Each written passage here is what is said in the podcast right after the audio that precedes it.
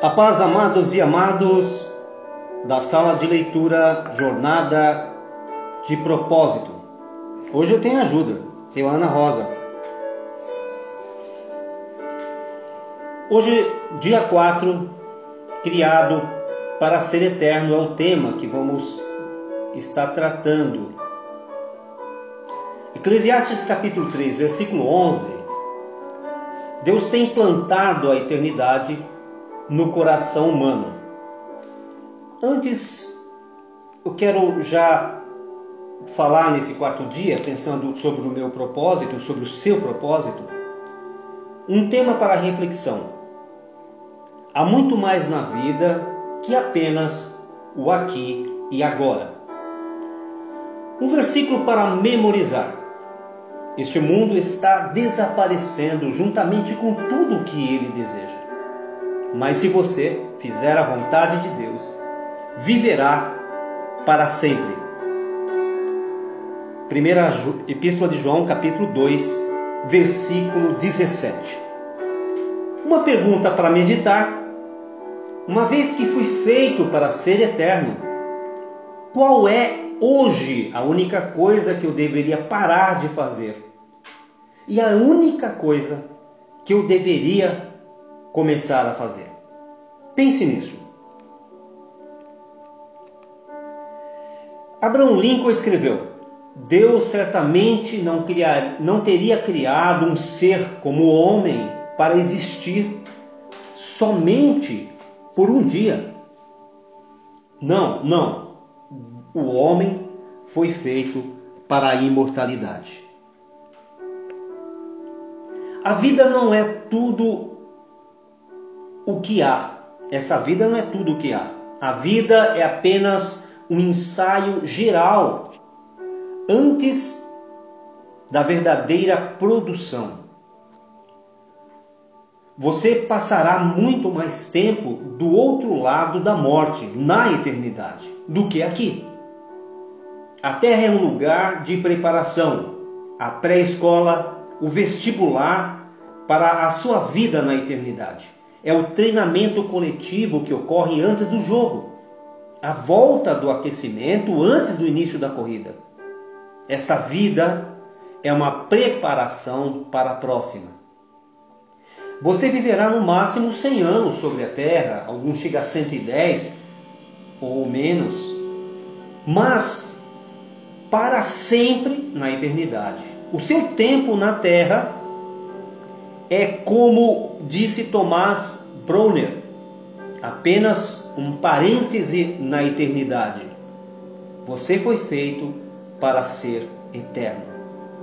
A Bíblia diz que Deus tem implantado a eternidade no coração humano. Eclesiastes 3:11. Você tem o impulso inato de ansiar pela eternidade. Isto ocorre porque Deus o projetou à sua imagem para viver eternamente. Embora saibamos que com o tempo todos morreremos, porque a morte foi passada para todos os homens, porque todos pecaram, a morte sempre parece anormal e injusta. A razão pela qual sentimos que deveríamos viver para sempre é que Deus condicionou nossa mente com esse desejo um dia nosso coração parará de bater. Então será o fim de seu corpo e de seu tempo na terra, mas não será o fim. Seu corpo terreno é apenas uma residência temporária do seu espírito. A Bíblia chama nosso corpo terreno de temporária habitação, mas se refere ao nosso futuro corpo, uma casa. A Bíblia diz de fato não sabemos. Nós sabemos que quando for destruída esta barraca em que vivemos, que é nosso corpo aqui na terra, Deus nos dará uma para morarmos nela uma casa no céu. Esta casa não foi feita por mãos humanas. Foi Deus quem a fez e ela durará para sempre. 2 Coríntios 5, 1. Se a terra, se a vida na terra oferece muitas opções, a eternidade nos oferece apenas duas: céu ou inferno. Seu relacionamento com Deus na terra determinará seu relacionamento com Deus na eternidade. Se aprender a amar Jesus, o Filho de Deus, e confiar nele, você será convidado a passar o resto da eternidade com ele. Entretanto, se desprezar o amor, o perdão e a salvação que ele oferece, você passará a eternidade separado dele. De Deus. C.S. Lewis disse: Existem dois tipos de pessoas: as que dizem a Deus, seja feita a tua vontade, e aqueles a quem Deus diz, então tudo bem, faça do seu jeito. Tragicamente, muitas pessoas terão que suportar a eternidade sem Deus, pois escolheram viver sem Ele aqui na terra. Quando você compreender plenamente que há mais na vida que apenas o aqui e agora, e perceber que a vida é apenas uma preparação para a eternidade, você começará a viver de forma diferente. Você começará a viver à luz da eternidade, e isso lhe dará nova perspectiva de que como lidar com cada relacionamento, com cada tarefa ou circunstância. Subitamente, muitas atividades, metas e até mesmo problemas que parecem importantes se mostrarão banais, insignificantes e indignos de sua atenção. Quanto mais próximo você viver de Deus, menor todo o resto parecerá. Quando você vive à luz da eternidade, seus valores mudam. Você utiliza mais sabiamente seu dinheiro, seu tempo. Você passa a dar maior valor à sua personalidade e a seus relacionamentos, em vez de valorizar fama, riqueza, realizações ou mesmo prazeres. Suas prioridades são reorganizadas. Manter-se em dia com as tendências, modas, valores populares já não é tão importante. Paulo disse: Antigamente eu pensava que todas essas coisas eram muito importantes, mas agora eu as considero sem valor por causa de Cristo. Filipenses 3, 7. Se o seu tempo sobre a terra fosse todo voltado para a sua vida, eu sugeriria que começasse a vivê-la imediatamente. Você poderia deixar de ser bom ou ético e não teria que se preocupar com as consequências de suas ações. Se você pensar que a vida é só aqui, que não existe eternidade, você poderia dedicar-se a si próprio de modo totalmente egocêntrico, porque suas ações não teriam consequências de longo prazo. Mas, e isso faz toda a diferença, a morte não é o fim para você. A morte não é o fim, mas a transição para a eternidade. Por isso existem consequências eternas para tudo aquilo que você faz na terra.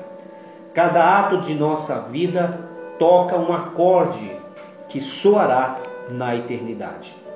O aspecto mais prejudicial da vida contemporânea é o raciocínio de curto prazo. Para tirar o máximo da vida, você deve manter sempre em sua mente a visão da eternidade em seu coração. O valor que ela representa há muito mais na vida que apenas o aqui e agora. O que vemos hoje é apenas a ponta de um iceberg. Você sabe que o iceberg, quando na ponta, você tem oito partes ainda para baixo? A eternidade é todo o resto que você não vê sobre a superfície. Como será a eternidade com Deus? Como com toda a franqueza. Nosso cérebro não é capaz de compreender a maravilha e a grandeza do céu Seria como tentar descrever a internet para uma formiga. é inútil. Não foram inventadas palavras que pudessem transmitir a experiência da eternidade.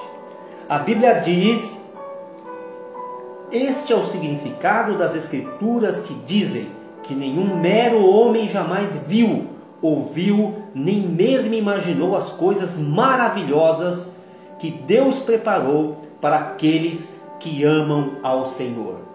1 Coríntios 2, 9.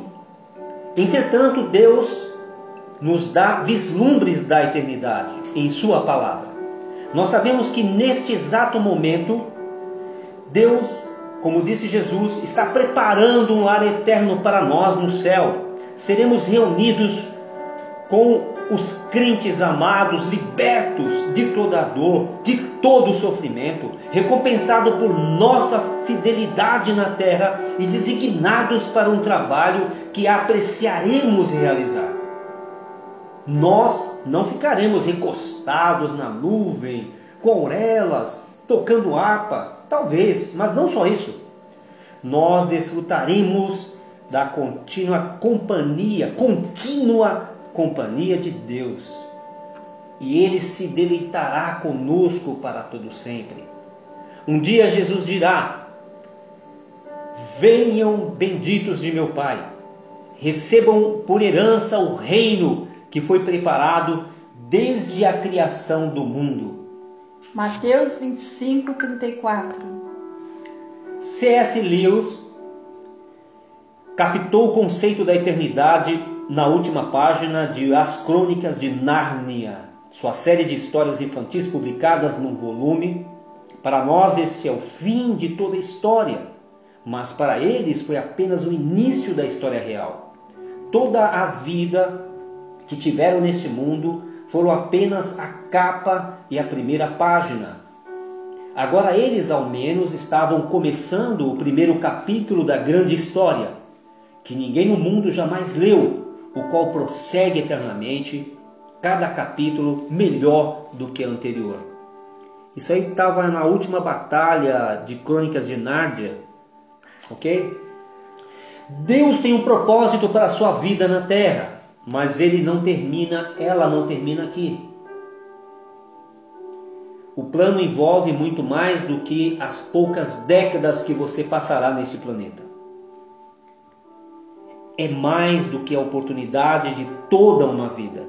Deus lhe oferece uma oportunidade para além de toda uma vida. A Bíblia diz: mas o que Deus planeja dura para sempre e as suas decisões permanecem eternamente.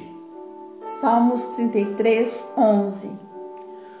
O único momento em que as pessoas pensam a respeito da eternidade é nos enterros. E mesmo nessas ocasiões, são pensamentos frequentemente sentimentais e superficiais, baseados na ignorância. Você pode sentir que é mórbido pensar a respeito da morte, mas na verdade não é saudável viver negando-a, sem a considerar inevitável. Eclesiastes 7, 2 Melhor é ir à casa onde há luto do que ir à casa onde há banquete, porque naquela está o fim de todos os homens, e os vivos o praticam ao seu coração. Somente um tolo passaria pela vida despreparado para o que, para o que todos sabemos que acabará acontecendo. Você deve pensar mais a respeito da eternidade e não menos. Assim como os nove meses que você passou no útero de sua mãe não tinham um fim em si, mas era uma preparação para a vida, também a vida é uma preparação para o que vem a seguir. Se você possui um relacionamento com Deus por meio de Jesus, não precisa temer a morte. Ela é a porta para a eternidade. Será o último momento de seu tempo na terra mas não será o fim, em vez de ser o fim de sua vida, será o seu nascimento na vida eterna. A Bíblia diz: porque este mundo não é a nossa pátria. Nós estamos aguardando a nossa pátria eterna, que é os céus. Hebreus 13, 14. Em comparação com a eternidade, nosso tempo na terra não passa de um piscar de olhos, mas as consequências durarão para sempre. Os atos dessa vida definem o destino da próxima. Deveríamos compreender que cada instante que gastamos nesse corpo terreno é tempo gasto longe de nosso lar no céu. 2 Coríntios 5, 6 Há alguns anos, uma frase popular encorajava as pessoas a viver cada dia como o primeiro dia do resto de sua vida. Mas na verdade seria mais sábio viver cada dia como se fosse o último da sua vida. Mateus Henry disse: é necessário que o assunto de cada dia seja preparar-se para o nosso último dia. Nesse quarto dia, pensando sobre o meu propósito, você pensando sobre o seu propósito, o propósito de Deus para você, um tema para reflexão é: há mais, há muito mais na vida que apenas o aqui e agora.